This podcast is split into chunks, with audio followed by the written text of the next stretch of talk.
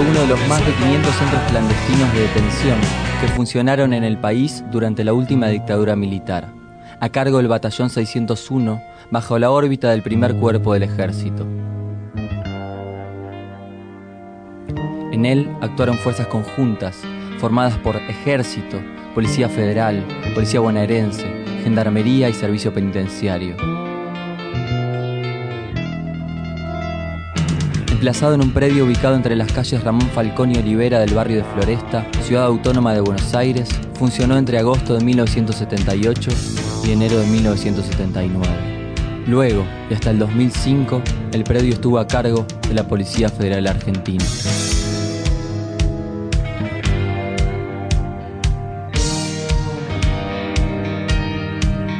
Las personas que fueron secuestradas, torturadas y desaparecidas en este centro clandestino de detención eran militantes de organizaciones políticas, sociales y sindicales que fueron perseguidos por sus ideas y compromiso en la búsqueda de lograr una sociedad incluyente y justa.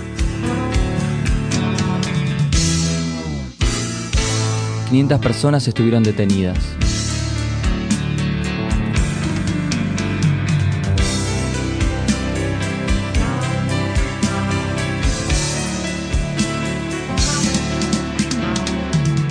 Partir de 1996, los vecinos del barrio, junto a sobrevivientes y organismos de derechos humanos, comenzaron a organizarse para que el espacio se transforme en un sitio de memoria.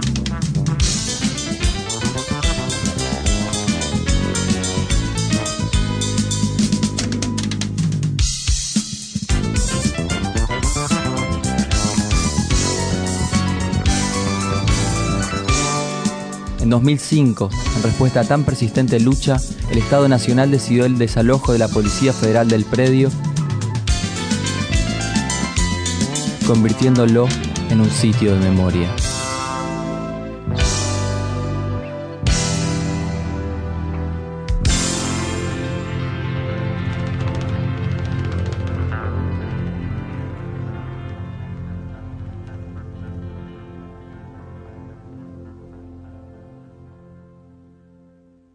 Despertate, dale. ¿No escuchás? Ya es hora. Hoy tenés tiempo. ¿Qué vas a esperar? Somos la pesadilla de quienes nos arrebatan los sueños. Despertate, che. Despertate, che.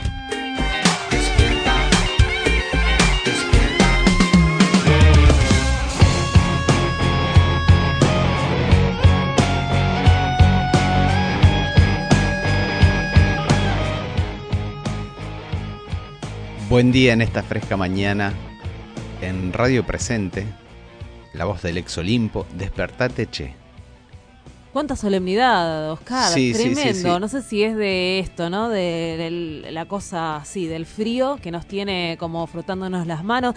3 grados 5 décimas en la ciudad de Buenos Aires, 2.2 la sensación térmica. Subió un poquito porque hace un rato, escuchando la radio, decían estamos bajo cero. Así que bueno, por ahí nos tenemos que poner contentos porque va a subir la temperatura un poquito, por lo menos. Qué día frío, che.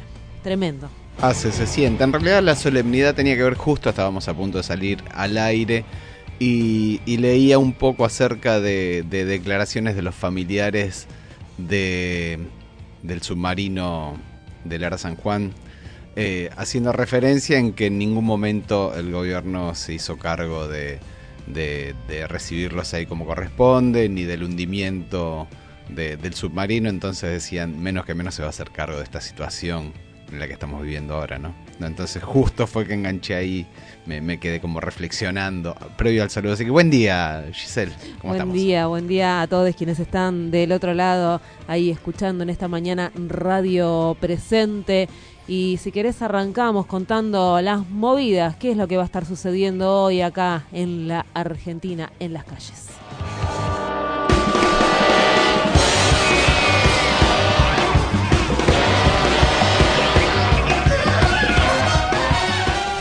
Bien tempranito, trabajadores del subte organizados en la Asociación Gremial de Trabajadores del Subte y Premetro realizaron un paro de dos horas en todas las líneas, el Premetro. Esto fue ante la falta de respuestas de la empresa Metrovías al reclamo que vienen sosteniendo frente al vaciamiento del sector comercial, la intención de flexibilizar tareas y eliminar categorías. Ahora ya están funcionando los subtes, se levantó esta medida como estaba prevista a las 7 y media de la mañana.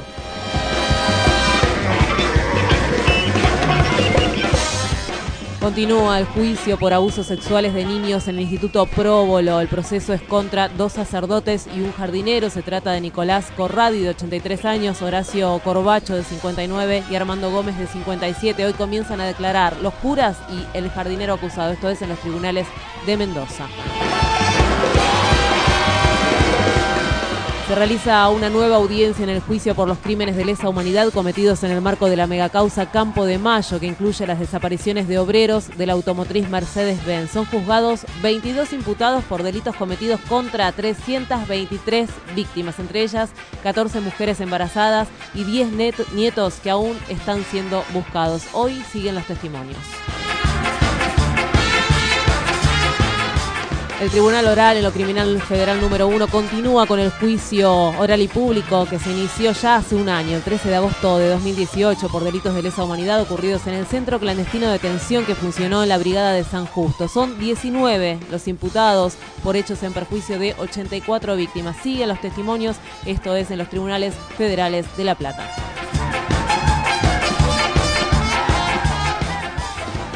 Familiares y amigos de Ana María Martínez, secuestrada y asesinada en febrero de 1982, convocan a concentrarse frente a la Procuraduría de la provincia de Buenos Aires para exigir la destitución del fiscal general de Mar del Plata, Fabián Fernández Garelo, que está procesado por delitos de lesa humanidad. Sí, así como escuchás, estuvo involucrado en los delitos de lesa humanidad y el tipo sigue trabajando. Vamos a tratar de adentrarnos en este tema a lo largo de la mañana anunciamos para que lo tengas en cuenta, se viene la Jornada Nacional de Lucha de los Movimientos Populares. Esto va a ser el juego, jueves, va a haber manifestaciones y ollas populares a lo largo de todo el país. No vas a poder enchupar, sintonizar ni echarte para atrás.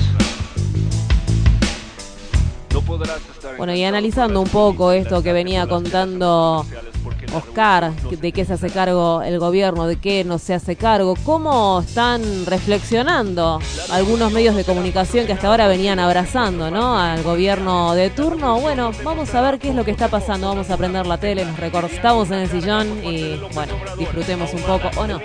Para escuchar discos de Molotov confiscados de un santuario de Tepinto, la revolución no se televisará.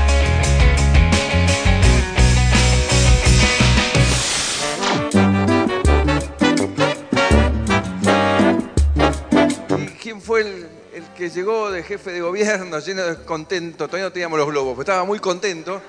En el circo de la realidad, solo hay reflejos de la realidad. Se desinforma de la realidad, todo se compra en realidad. Yo no quiero mentirle a la gente, como hace Macri.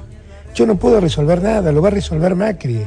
Ahora, Macri que quiere hablar conmigo para dejarlo a Dujovne, que tiene el 80% de su patrimonio en el exterior, y, gobierna el patrimonio de todos los argentinos. Hay un verso de la realidad que no es verso ni es la realidad, un guiñapo de la realidad.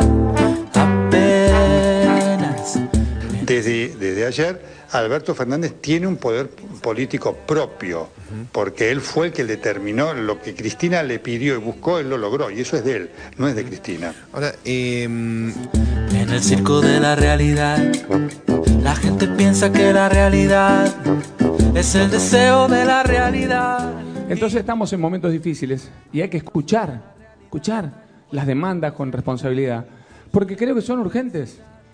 No puede decir, no, no, no, no, la verdad, váyanse a dormir. con el mayor cariño para el presidente.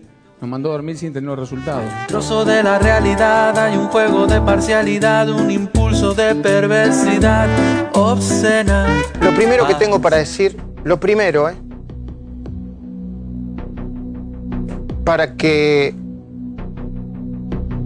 nadie crea que eh, puedo abdicar de mis convicciones y de lo que pienso, no importa quién esté enfrente, no importa el partido político, es que la gente no se equivoca. Repito, la gente no se equivoca. La gente, y vos estás entre la gente, tiene razón. Y lo que quiero decir inmediatamente es que alguien se lo debería decir en la cara al presidente Mauricio Macri ya mismo. Pasen y vean monstruos heridos de dos cabezas. Ponga aquí su intimidad, hable aquí de su dolor, venda su fugacidad. En primer lugar, eh, quiero presentar mi, mi repudio a las palabras de Mauricio ayer, porque vivimos en un Estado de Derecho, de democracia, y hay que acostumbrarse a escuchar. Yo voté a Mauricio. Hay que escucharse, a, el pueblo no se equivoca, uno se puede equivocar y hay que hacer una autocrítica. Hay un desprecio por la realidad, un desencuentro con la realidad. Todo se compra en realidad. Estoy hablando de periodistas ligados a eh, el kirchnerismo. No laburaron en los últimos años, se tuvieron que refugiar en emisiones de YouTube, eh, quedaron fuera del sistema, eh, fueron realmente la pasaron mal, pero mal, ¿eh? Durante cuatro años y ahora mm, vuelven otra vez a tener la posibilidad de laburar. A mí no me pareció, este, no me parece correcto que eso se haga con nadie. Entraron en listas negras. Mi pregunta es, hay un miedo, hay una desconfianza. ¿Qué va a pasar con los periodistas? ¿Qué actitud van a tener con los periodistas? ¿Vamos derecho nuestra corporación a pasarla mal? ¿Se viene el Ministerio de la Venganza? Este mundo que Macri imagina espantado, espantado. El mundo está gobernado por tipos muy peores que Alberto Fernández, ¿o no? ¿O acaso Boris Johnson, Matteo Salvini, Donald Trump, Jair Bolsonaro? ¿Sí, ¿Qué son? Churchill, De Gaulle, Adenauer y, y este, y Roosevelt. ¿O son una manga de impresentables que están fulminando al mundo? Las confundidas y los solteras. Mantiene el 47 y gana en primera vuelta. Y no creo que se pueda revertir realmente. Alterados en este martes 13 y luego de lo que sucedió el domingo con las elecciones paso, allí tenemos la cotización del dólar, el cierre de hoy. Ariel. Vamos a ver a cuánto cerró el dólar después de que llegara en algún momento a 61 pesos. Finalmente el cierre fue esto, a partir de otra vez licitaciones directas del Banco Central, terminó en 58.33. Ponga aquí su intimidad, hable aquí de su dolor, venda su fugacidad.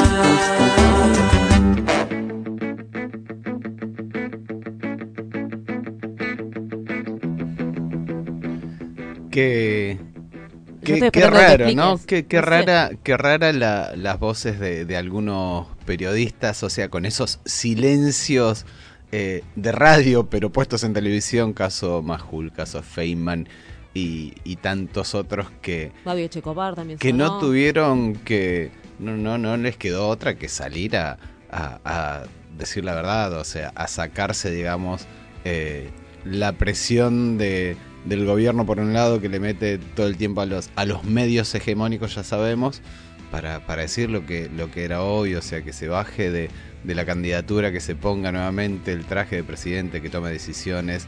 eh, difícil aparte porque, bueno, es una situación económica. Nosotros no somos economistas ni nada por el estilo, pero no sé, uno lee, por ejemplo, que el presidente de la cadena de supermercados Maxi Consumo decía cómo afecta en los precios esta suba, que es un 70%. Uno escucha hablar del tema de las retenciones, que por ejemplo podría amortiguar un poco, eh, digamos, este golpe con, o sea, con una especie de suba que, que puede haber de, retenciones. eh, pero que por supuesto hay ahí un, un- freno por, por parte de- del campo. Sabemos que, que no, no es fácil negociar eh, con, con esta gente que tiene muchísimo poder. Y, bueno, y ahí es donde se ve la falta de gobernabilidad. Bueno, nosotros la, la venimos viendo ya hace, hace mucho tiempo, desde el principio. Eh, pero bueno, es, es lamentable todo, todo, todo esto que sucede, que, que repercute en el bolsillo de la gente de, de todos los días. Eh, en, en lo urgente además. Y otra de las voces que sonaban era la de Fantino, hablando de la preocupación por lo que podía llegar a venir, ¿no? Y dando una declaración que me parece que no es menor, no sé cuán desapercibida pasó, pero diciendo, sabemos que hubo listas negras, que hubo compañeros, eh, que hubo trabajadores de prensa que no, no están, que no pudieron, es tremendo que esté diciendo eso, pero enseguida lo, lo, lo vira, o sea, bueno, esto está pasando, pero en realidad, ¿va, va a volver a pasar o nosotros eh, tenemos que estar tranquilos, ¿no? Cuidando su propio iba a decir una palabra así como media grotesca, pero bueno, sí. Su, propio interés. Claro, sus propios intereses, pero es tremenda la declaración que dio y la aparte diciendo, nos está viendo un millón de, de personas, están todos los medios puestos en esta respuesta, o sea, y, y esos medios y esa cantidad de gente que iba a titular, debería estar titulando de que se acallaron un montón de voces, ¿no? Eh, a lo largo de estos años. No Sí, sé, sí, tendría que estar que- por lo menos en algún lugar en el día de hoy, porque eso, no sé, creo que se llama censura también, ¿no? Sí, después por otro lado, qué divertidos los memes, por favor.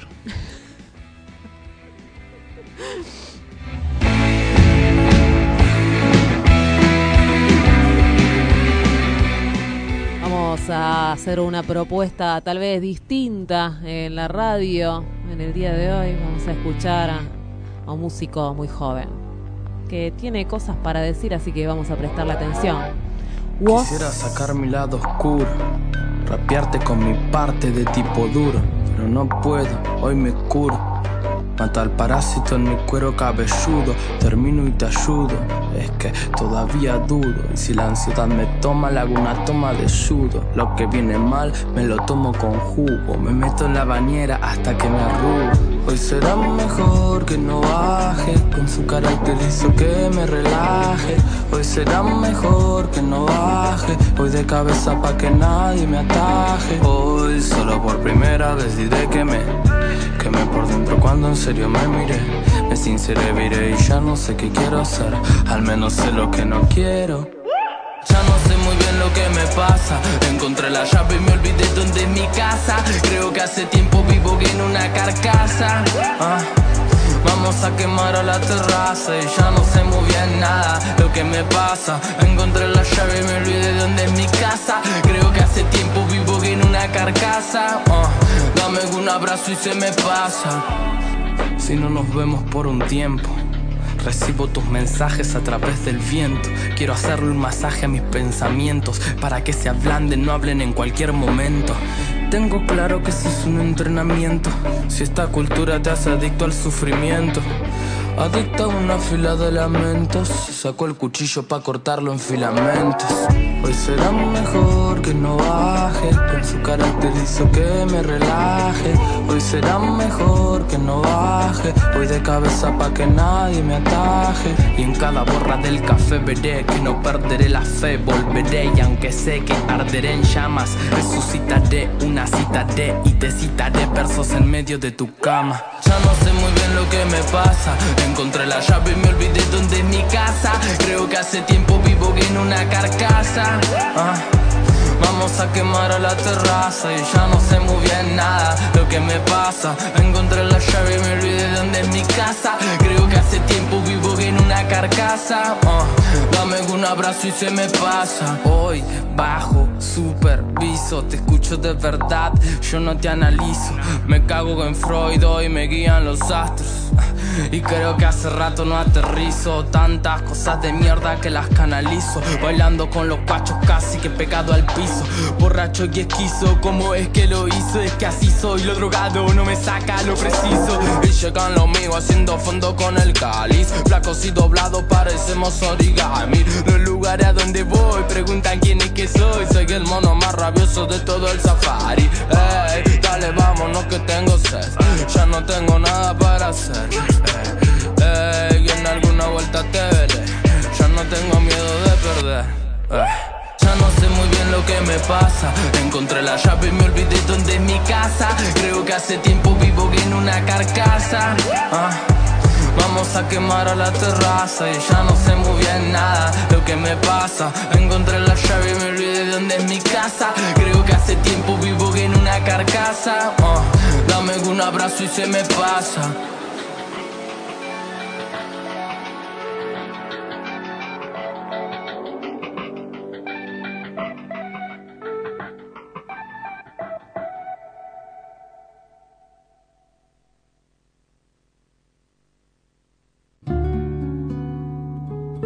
Tenés un ratito más.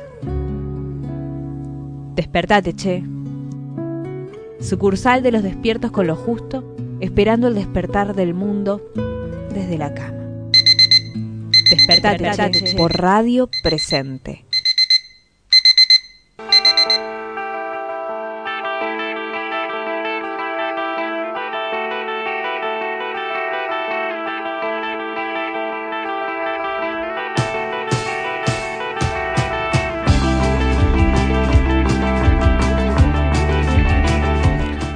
Bueno, y nos bajamos de la terraza porque hacía bastante frío.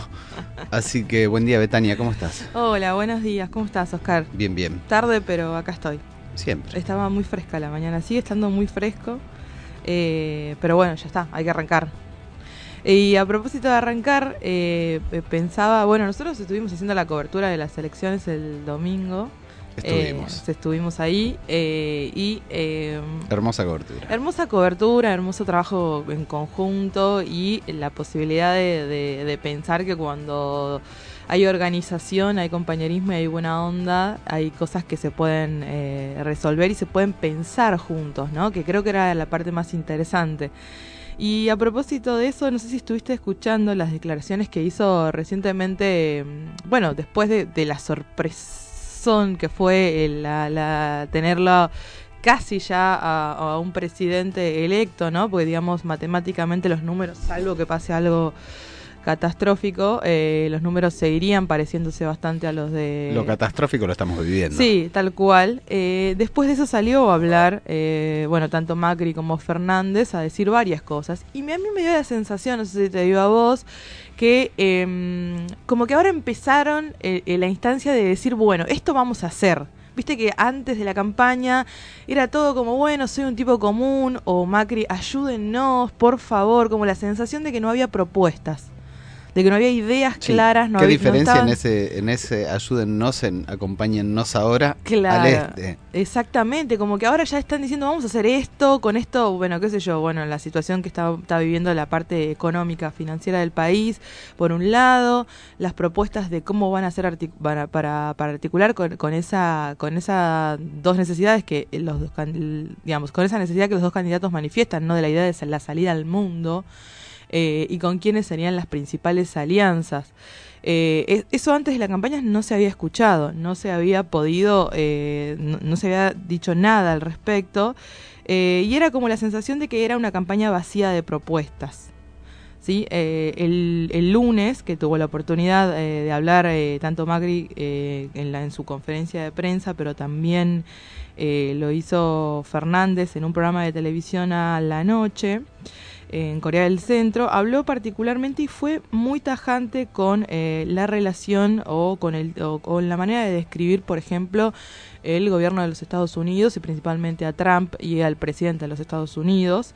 Dijo, eh, Alberto es eh, racista, eh, perdón, Alberto tildó de eh, racista, misógino y violento a, por ejemplo, en este caso a Bolsonaro y a Trump lo, lo, lo, tildó también de un mal líder para el mundo. Dijo como marcando cierta distancia, digo, no es cualquier cosa, sabemos, digamos, como país eh, subdesarrollado por ahí que hay mucha dependencia, ¿no? En ese sentido de los países del norte y no es cualquier cosa decirle a un líder como Trump que eh, nada, no es eh, es un mal líder para el mundo.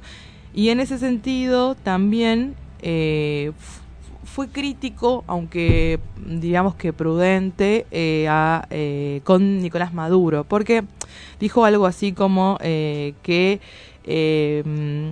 de que la situación venezolana es difícil, de que, bueno, tampoco se la puede, eh, digamos, tildar, no, usó la palabra dictadura ni todas esas palabras que por ahí están cargadas de, otros sentidos, pero sí dijo de que eh, adelantó de que podría llegar a revisar eh, un acuerdo con el Mercosur y con la Unión Europea. Pero si te parece, para que tengamos más profundidad de esto, seguramente eh, vamos, vamos a poder analizar más eh, cuál, estas, este inicio de eh, ya propuestas concretas de cómo sería la salida al mundo eh, a partir de eh, el, el- el 10 de diciembre, esa fecha tan esperada por todos, creo, a esta altura. Eh, tenemos, estamos en comunicación con Adrián Fernández, eh, que siempre nos, no- nos da estas, estas miradas ¿no? sobre cuál es el vínculo en este caso. Vamos a hablar un poco de Argentina post elecciones y los países de Latinoamérica. ¿Cómo estás, Adrián? Muy buenos días. Hola Betania, buen día, buen día Oscar, buenos Buen días día. a todos. Bueno, bien, traté de, mm, sí, de escucharlos, eh, con- como venía el tema de la presentación, y creo que sí, que la idea es charlar un poco sobre cómo, que cómo puede insertarse, ustedes decían esto, Argentina en el mundo. Sí. ¿Mm? Sí, sí. Eh, es interesante el tema de la, in- del concepto de la inserción en el mundo. Esto tiene que ver con, con algo que hablábamos la semana pasada de quiénes son los que respaldan a, a un candidato y cuánto ha generado en otros Claro. candidatos la- la- el triunfo de la oposición el domingo pasado en Argentina, ¿no? Pero el tema de la inserción en el mundo es como un cliché, es una no digo una frase hecha, tiene un sentido lógico, pero es utilizado así de manera muy banal por, por quien se le ocurra, digamos. Y está claro que mm, conceptualmente insertarse en el mundo, y salvo que uno sea una potencia como Estados Unidos, que tiene su propia política de inserción en el mundo, más parecida a lo que es Donald Trump desde el punto de vista ideológico, pero en general, cuando hablamos de eso, hablamos fundamentalmente de economías abiertas, es decir, pensando en el flujo de productos, pero básicamente también, y acá hay una diferencia importante en el concepto del Mercosur que ustedes mencionaban recién, lo que es el concepto, el, Mercosur li- liberal o neoliberal de estos tiempos, y el que fue al comienzo de este siglo. Y la, la diferencia central está atada que si bien eh, la- el mundo globalizado obliga a los países o a los bloques a abrirse, también es importante fortalecer lo que sería el mercado i- intra-Mercosur, como el mercado interno pero dentro de los países del Mercosur. ¿no?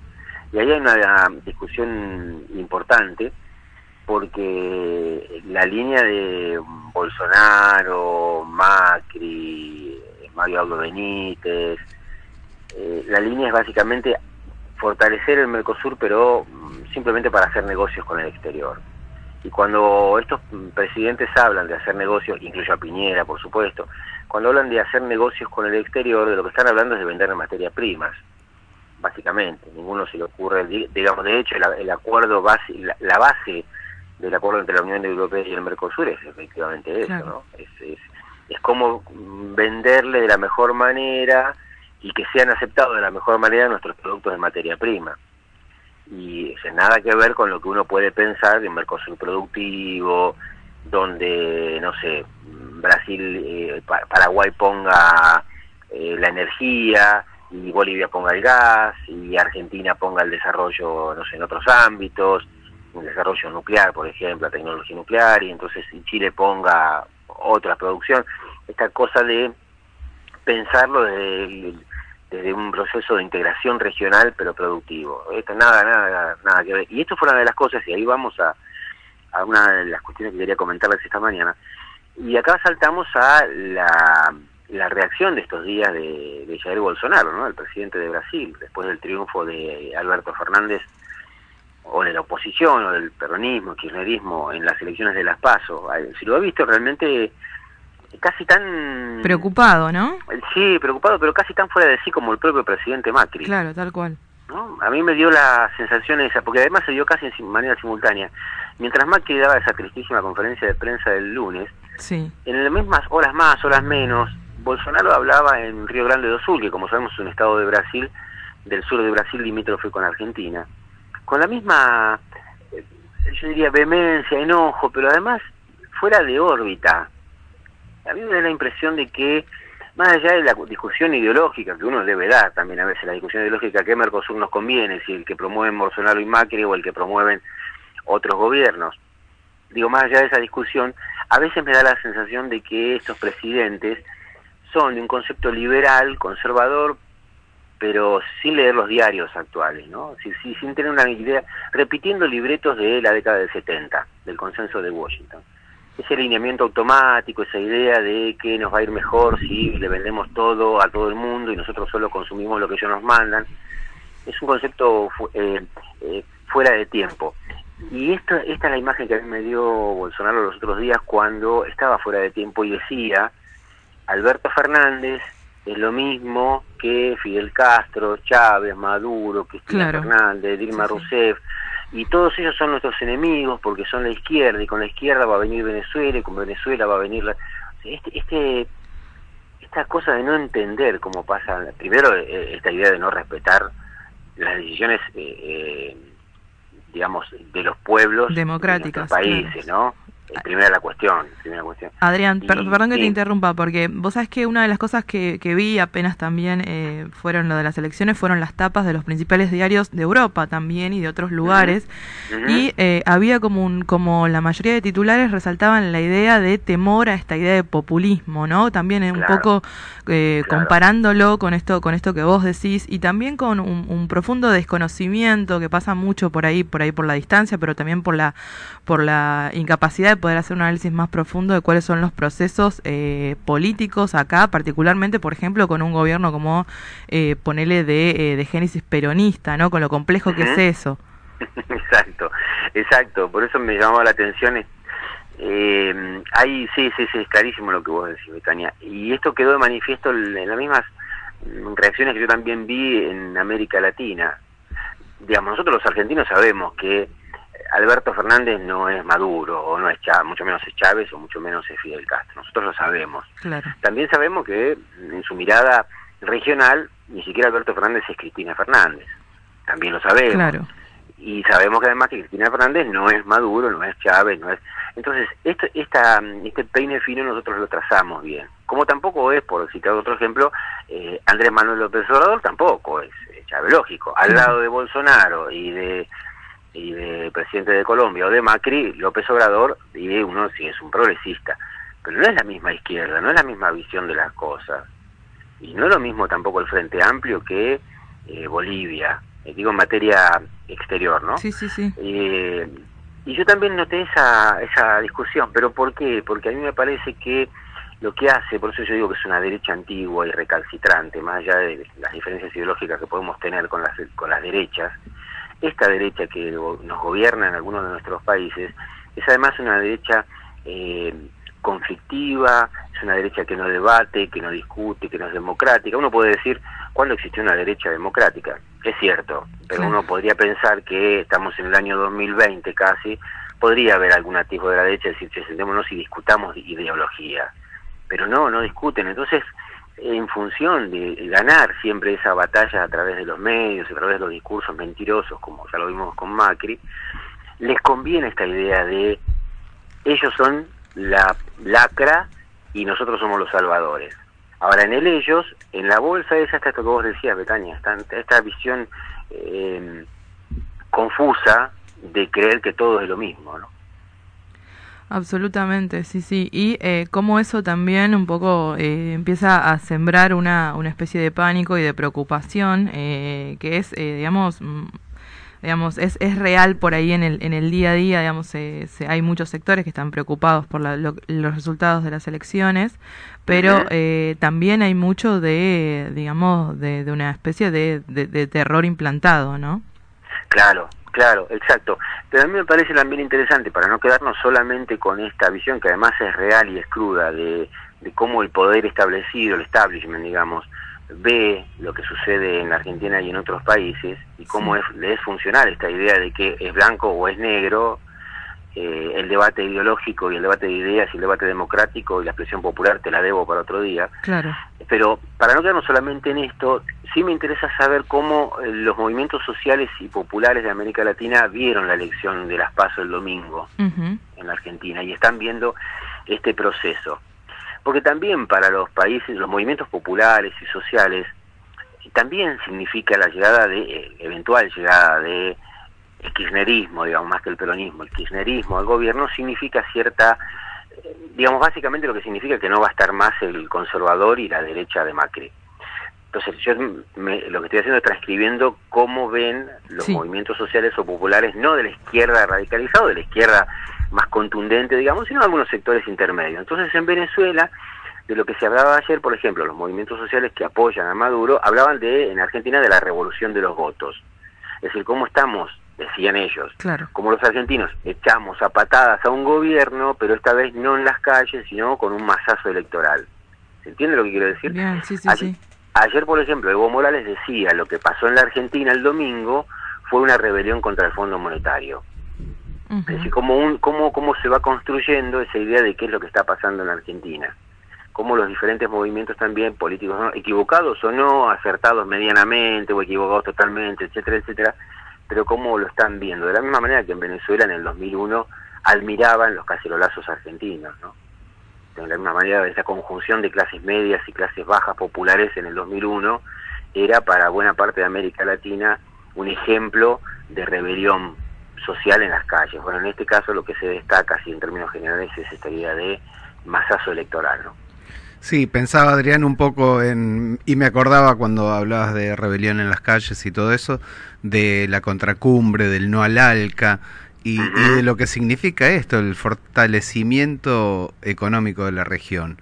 Eh, más allá de, de, de la, de la materia prima que, eh, que se pueda generar en cada una de las regiones, pensaba en, en, en la fuerza desde, desde la energía, por ejemplo, como decías recién, en Bolivia, en Paraguay, eh, qué, qué fuerza que podría tomar la región, o sea, el Mercosur, eh, ensamblando la- las posibilidades de cada uno de los países, ¿no?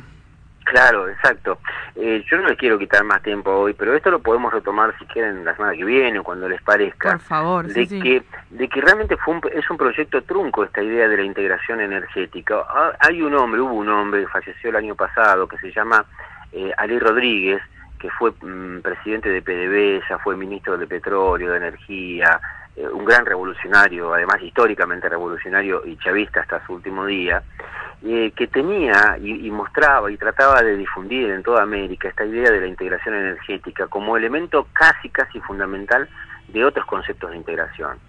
Y después nos vamos a dar cuenta cuando lo charlemos más tranquilo que nuestros propios gobiernos, algunos timoratos, otros por temor a cruzar la barrera del anticapitalismo y algunas otras cuestiones hicieron que ese proceso se desvaneciera.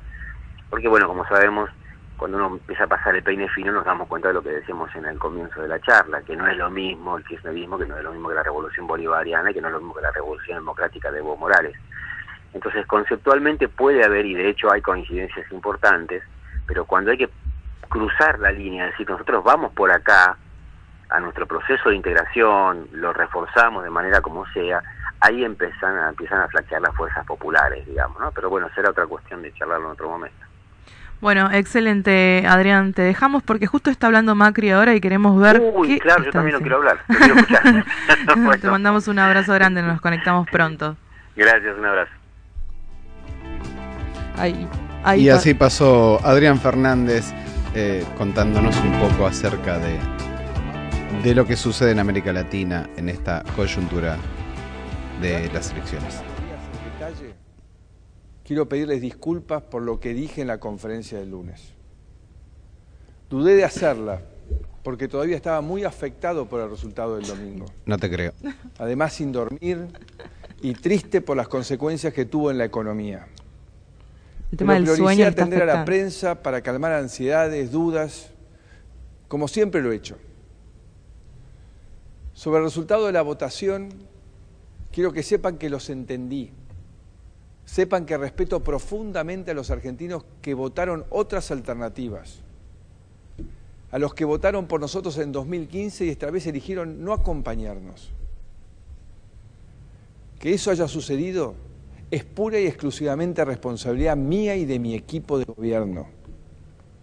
El domingo hubo muchos argentinos que creyeron en el camino que empezamos, pero que después de un año y medio muy duro dijeron no puedo más. Sintieron que durante este tiempo les exigí mucho y que lo que les pedí fue muy difícil. Fue como trepar el Aconcagua. Y hoy están ag- agotados, cansados, enojados. Llegar a fin de mes se transformó en este último año en una tarea imposible muchas veces. Sé que muchas familias tuvieron que recortar sus gastos y que ya no saben dónde más recortar, de qué más privarse. Cuando arrancamos en el 2015 creyeron que iba a ser más fácil. Yo también lo creí. Pero el punto de partida fue como estar en el décimo subsuelo. Hay muchas prioridades, muchas urgencias, desde gente sin agua potable, rutas destrozadas donde la vida corría riesgos, millones de familias sin cloacas o viviendo en calles de tierra, zonas donde nadie había hecho las obras para que no se inunden. Y la lista sigue eternamente. Esas emergencias hay que solucionarlas. Y por mi formación de ingeniero prioricé solucionar las cosas de fondo, hacer las bases sólidas sobre las que creo y veo que la Argentina se está poniendo de pie, pero haciendo una autocrítica. Soy consciente que el día a día terminó siendo una exigencia agotadora para muchos. Desde mi lugar voy a hacer lo imposible para seguir acompañándolos más que nunca en este camino y priorizar aliviarles la vida en el día a día, así como priorizamos las emergencias, la urgencia y lo estructural. Hace tres años y medio ustedes me eligieron para cambiar nuestro país en serio. Y si bien logramos muchas cosas juntos, ese proceso nunca estuvo exento de errores. Pero sepan que mi intención de hacer, de construir, es siempre sana y verdadera. Tres años y medio es mucho tiempo y también es poco para reparar lo dañado que estaba el país y construir la Argentina que todos queremos y merecemos. Estoy convencido más que nunca de que juntos los vamos a lograr, lo estamos logrando. Las medidas que tomé y que voy a compartirles ahora son porque los escuché. Escuché lo que quisieron decirme el domingo. Son medidas que van a traer alivio a 17 millones de trabajadores y sus familias. Y a todas las pymes que sé que están pasando por un momento de mucha incertidumbre. Empiezo por los trabajadores. Va a haber mejoras para todos los trabajadores, tanto informales como formales, estatales y privados, en relación de dependencia o cuenta propistas. Para los empleados en relación de dependencia van a recibir hasta dos mil pesos extra en su bolsillo en septiembre y octubre porque vamos a hacernos cargo del Estado de los impuestos conocidos como aportes personales. Para quienes pagan ganancias, vamos a modificar el impuesto para que reciban alrededor de dos mil pesos más en el bolsillo por mes hasta fin de año. También hay beneficios para los monotributistas y para los informales y desocupados, a través de dos pagos extras de aguache que reciben por sus hijos y a los empleados de la Administración Pública, las Fuerzas Armadas y las Fuerzas de Seguridad, vamos a darles un bono a fin de mes de 5 mil pesos. Además, vamos a volver a aumentar el salario mínimo. Hoy mismo voy a convocar al Consejo del Salario para definir el aumento.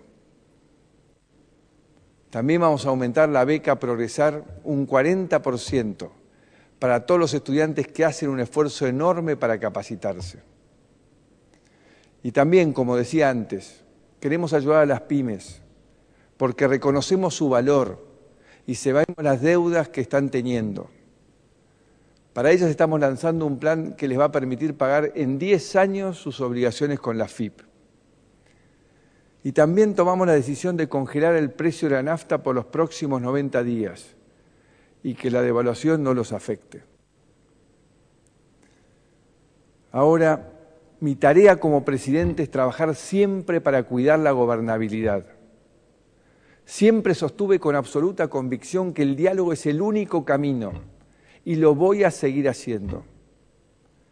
En estas últimas 48 horas quedó claro que la incertidumbre política ha generado mucho daño y nos obliga a ser responsables. Hablé con algunos candidatos e insistiré con los que aún no pudimos hablar. Estoy disponible las 24 horas para que hablemos. Quiero reunirme con ellos, que transmitamos tranquilidad en este proceso electoral que ha comenzado. debemos conversar entre nosotros, mantener líneas abiertas y no entender esto como una pelea entre enemigos, sino como una discusión entre rivales en el marco de nuestra democracia. Terminando, quiero insistir que respeto profundamente la decisión de los argentinos que votándonos en el pasado, en esta elección no lo hicieron. Entiendo su enojo, su cansancio. Solo les pido que no pongamos en duda el trabajo que hicimos juntos, porque es mucho y es demasiado lo que hay en juego. Amo este país, amo nuestro país, amo la Argentina. Y hoy les hablo de ese amor, desde la convicción más profunda que siento, que sé que podemos hacerlo. Veo que lo estamos haciendo. Como presidente de los argentinos estoy acá para seguir dando pelea por ese futuro que todos nos merecemos. Por eso les digo, vamos argentinos, a no aflojar que vamos a salir, vamos a salir de esta como salimos muchas veces, como salimos muchas veces. Muchas gracias. Con mientes.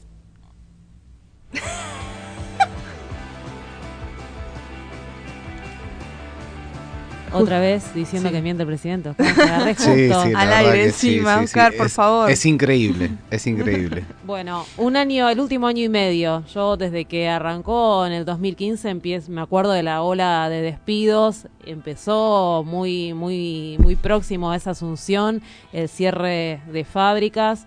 Eh, bueno, y empe- si empezamos a analizar cada aspecto en cuanto al represivo, eh, creo Sí. que fueron los cuatro años, sí, el último año y medio tal vez se fue agravando porque estas políticas lo que hacen es que se agrave, pero Claro. me parece que la venimos padeciendo desde el inicio, ¿no? De la asunción. Eh, y después me, lo que me impactó, que digo, cómo, cómo se puede revertir algo, ¿no? Habló, dijo, en, de su exigencia habló. Claro. Creo que soy exigente. Y me hizo acordar a cuando mandan a los colegios privados que dicen, no, porque es un colegio exigente, Exigente, ¿no? Y claro. la exigencia termina siendo como algo Sí, eh, sí. bueno. Entonces, nosotros no supimos responder a esa exigencia, que la exigencia seguramente es para algo positivo que nos estaba brindando, pero, de nuevo, la culpa cayendo sobre nosotros y nosotras. Sí, sí, no supimos aguantar todas esas, esas medidas, esas decisiones. Eh, la verdad que... No me lo imagino trepando la concagua. La verdad es que verdad. La- las metáforas y el, el tema del sueño que también un poco lo tiene complicado. No O sea, puede primero dormir, nos mandó manda a dormir, a y él 10 no puede dormir. Y después... aparece a declarar al otro día casi al mediodía. ¿no? Claro, sí, sí. No pudo dormir, se Bueno, pero despertó. pidió perdón, che.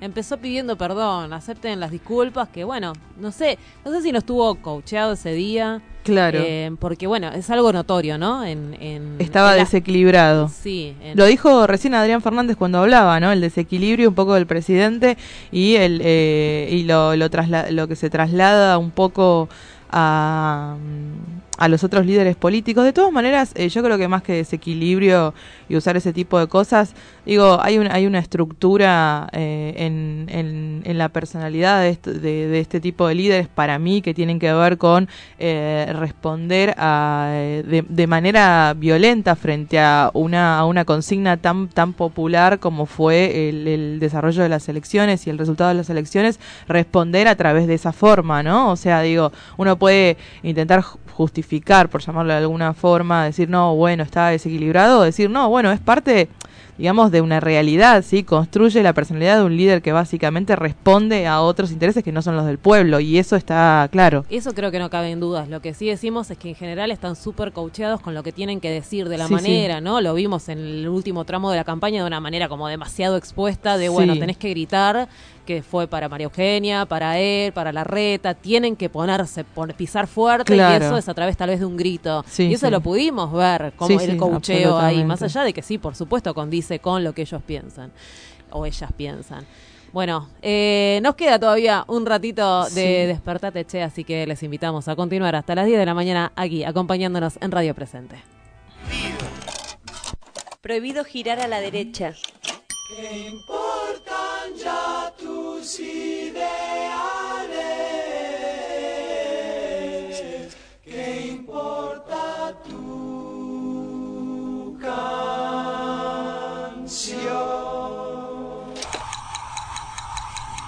Radio Presente. Hola, me llamo Carlos. Tres momentos más importantes de mi vida fueron cuando nació mi primera hija, fue un momento muy lindo, cuando nació mi segunda hija. Y otro momento hermoso de mi vida fue cuando me recibí de maestro. Una víctima más de violencia institucional. Carlos Fuentealba. Nos ayudaba en todo porque era un pibe muy, muy sensible, muy amable. Ellos también creían que no les iba a pasar. El 58% de la violencia institucional es ejercida por la Policía Provincial, con un total de más de 2.400 casos desde la vuelta de la democracia, lo que significa casi cuatro veces la cantidad de caídos en Malvinas. Que la falta no te despierte. Despertate hoy. Decí no a la violencia institucional. Ya no podés decir que no Radio sabés. Presente. El lunes 2 de septiembre comienza el juicio oral y público por la masacre de Pergamino. Desde el colectivo Justicia por los Siete convocamos a participar de las audiencias que se llevarán a cabo hasta el 7 de octubre en la sede del Tribunal Oral Criminal número 1 de Pergamino. Nuestras y nuestros jóvenes están en peligro. Justicia para Alan Córdoba. Justicia para Fernando Latorre. Justicia por John Mario Claros. Justicia para Sergio Filiberto. Justicia para Franco Pizarro. Justicia por Juan José Cabrera. Justicia para Federico Perrota. Yo pido justicia por los siete. Yo pido justicia por los siete. Justicia para los siete. Yo pido justicia por los siete. Necesitamos que estés por los siete y por la vida de todos y de todas.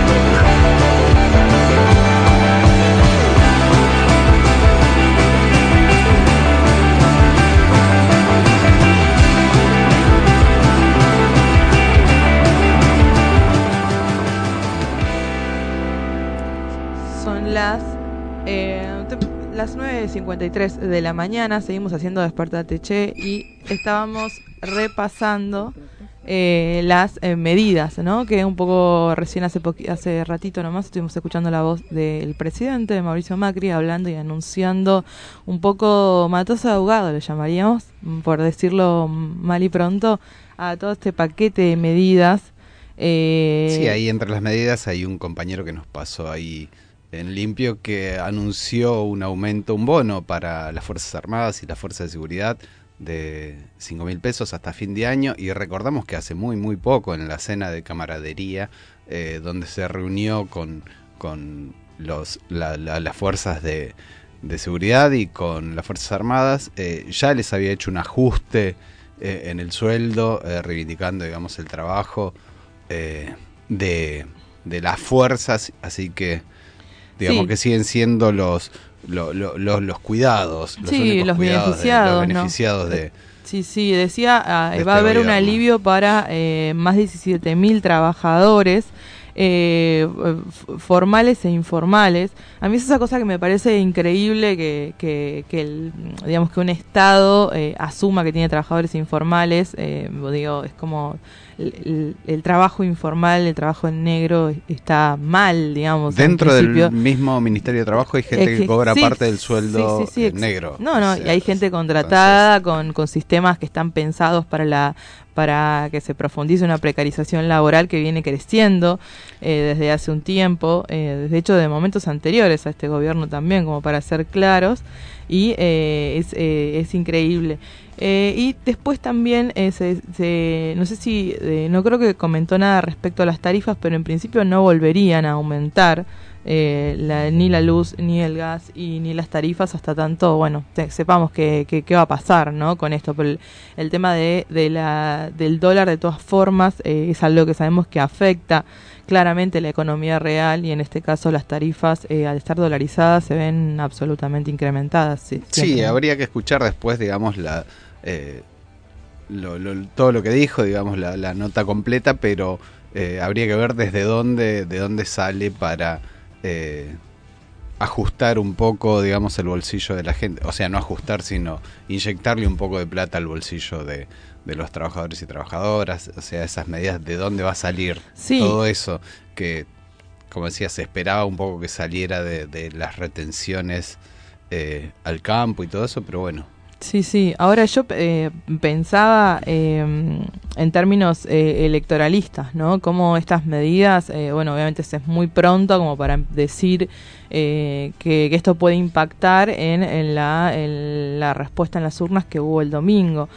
Eh, porque ha- hablábamos ayer un poco con también con el eh, con Lucas Fulana que es el, el especialista eh, de política que tenemos acá en Despertate y decíamos justamente de eh, la el, el apoyo digamos para que la, una elección sea tan contundente de la clase media básicamente en respuesta también a el, el- disgusto con las medidas y con un poco haberse sentido quizás eh, traicionada por el, el voto anterior hace cuatro años, haberle dado el apoyo a Macri, hoy viendo que el bolsillo ya no les no les está no, está pudiendo aguantar, no subimos no no no subimos a aceptar la exigencia, como diría Macri, eh, deciden cambiar ese voto eh, de manera unilateral, ¿no? Eh, entonces yo me pregunto ahora con estas con estas medidas cuánto de, de ese voto será será factible de que se mueva y cuánto se dirá no bueno listo ya está es- ya te dimos una oportunidad y, y digo en estos cuatro meses no sé qué opinas vos Oscar Y yo pensaba en esto de que eh, creo que lo habíamos charlado un poco previo a las elecciones. Me preocupaba un poco, por un lado, eh, ver que la gente vivía una realidad en, en su casa con, con la heladera, con los impuestos, eh, con sus lugares de trabajo.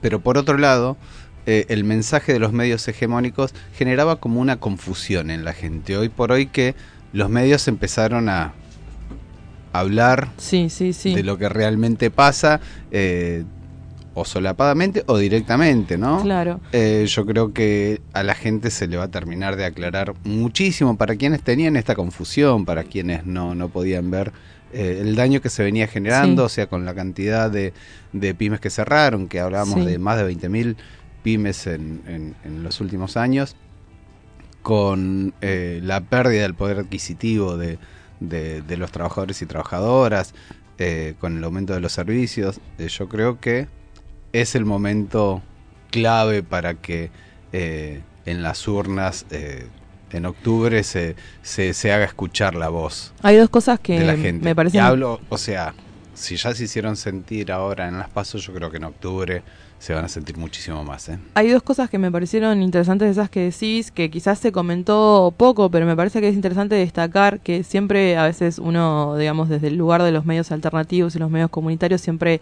está eh, un poco enfrentándose a la tarea de los medios masivos, que es constantemente eh, por ahí tirar para un lado o para el otro y en general beneficiar a sus empresas eh, en términos de entender la, información como una mercancía. Sin embargo, a mí una de las cosas positivas a destacar, que lo, lo tiro para que en realidad lo, lo pensemos, de, de este, de, esto que pasó el domingo con las elecciones, que la verdad que a todos nos sorprendió, aunque el que diga que no, nadie esperaba ese movimiento, es pensar que eh, esto que decía recién Adrián Fernández también, ¿no? Cómo lo ven desde afuera, eh, sectores o ciertos movimientos sociales, de que, de que ese, mm, digamos, de que el poder de los medios, eh, digamos, eh, es importante, pero no es, eh, no es omnipresente, por llamarlo de alguna forma. De, alguna manera, eh, hasta los medios, o sea, hasta, hasta la estructura mediática empresarial eh, quedó sorprendida con esto y un poco que ahí se empieza a desentramar esta idea de que, bueno, en ese sentido está buenísimo eh, poder escuchar otras voces, poder, digamos, servirnos de informaciones de los medios comunitarios alternativos para poder construir otras ideas y otras...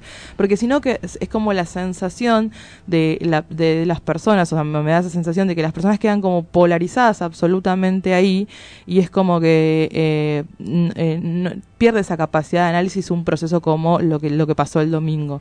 Eh, y, y es como que tengo la- lo veo como una victoria en ese sentido, ¿entendés? De que eh, ni siquiera el poder mediático haya podido eh, traer agua para su molino, haciendo que, por ejemplo, el fortaleciendo un discurso como el discurso macrista y el resultado fuera otro, ¿no?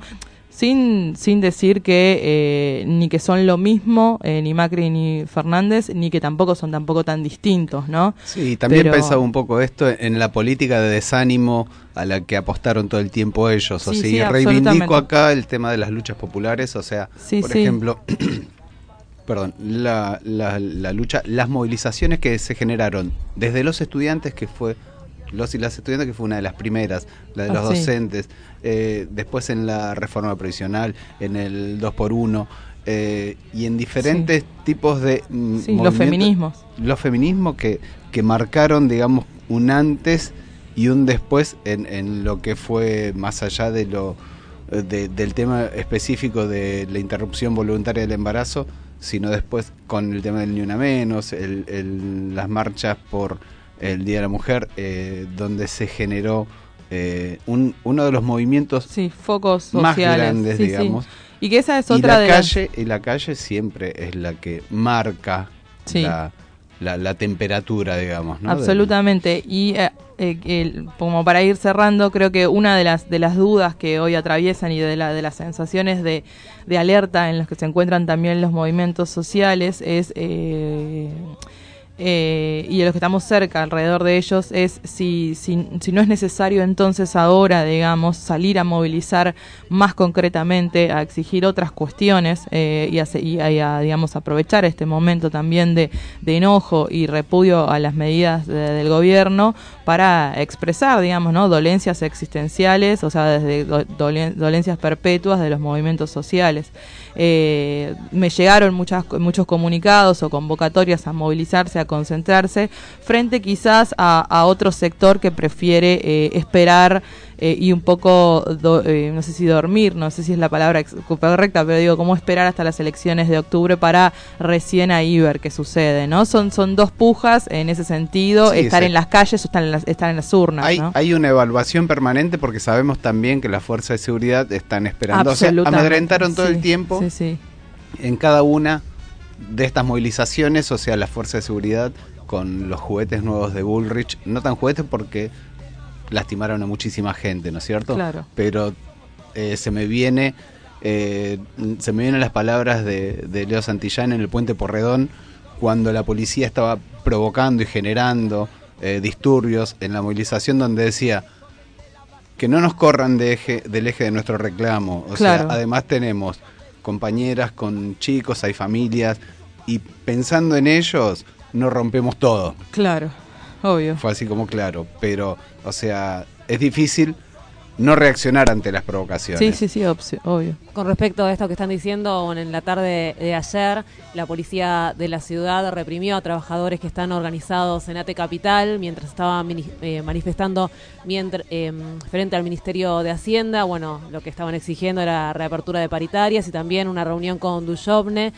Hubo personas heridas, hablaron de fractura. Bueno, recién nos comunicamos con Hugo Cachorro Godoy, Godoy, secretario general de ATE Nacional. No salimos al aire, pero sí nos lleva la tranquilidad de que los compañeros están bien, que es una de las primeras cosas que preguntamos, ¿no? En cuando Claro. su- suceden este tipo de cosas, más allá de los reclamos, bueno, cómo están los compañeros. Esto es lo que nos interesa siempre en los medios de comunicación comunitaria alternativa popular, que tenemos un poco de sensibilidad. Bueno, nos lleva la tranquilidad que los trabajadores que fueron reprimidos están fuera de peligro, que están bien. Así que bueno, eh, queríamos también contarlo. No pudimos conversar al aire, pero sí conversamos fuera de aire mientras eh, escuchábamos al presidente hablar y bueno, sucedían un montón de cosas en esta mañana que ya llegaron. Ya A su llegó. fin, Sí, sí. cuatro minutos pasaron de las 10 de la mañana. Betania y Oscar, tremendo. Sí, sí, se sí. nos, se nos tremendo. va la mañana muy rápido. Pasa Bueno. que tenemos, tenemos así, queremos analizar todo y además eh, eh, eh, este, este gobierno no, no nos deja, no nos deja alternativa, ¿no? Como que nos, eh, todos los días nos pone, nos pone algo, algo nuevo para pensar, para, para repensar y me parece que está buenísimo hacerlo colectivamente y en espacios como esto, como Radio Presente, ¿no? Nosotros nos reencontramos mañana. para hacer de nuevo Despertate Che desde De- las 9. De 9 a 10. De 9 a 10 de la o 10, mañana. O 10 y 5. Hasta mañana. Hasta mañana. Nos Hasta vamos mañana. con Natalia Lafourcade. Ay, qué bueno, me gusta. ¿Te gusta? Sí, bueno, sí. ponete a bailar porque estás para así para moverse.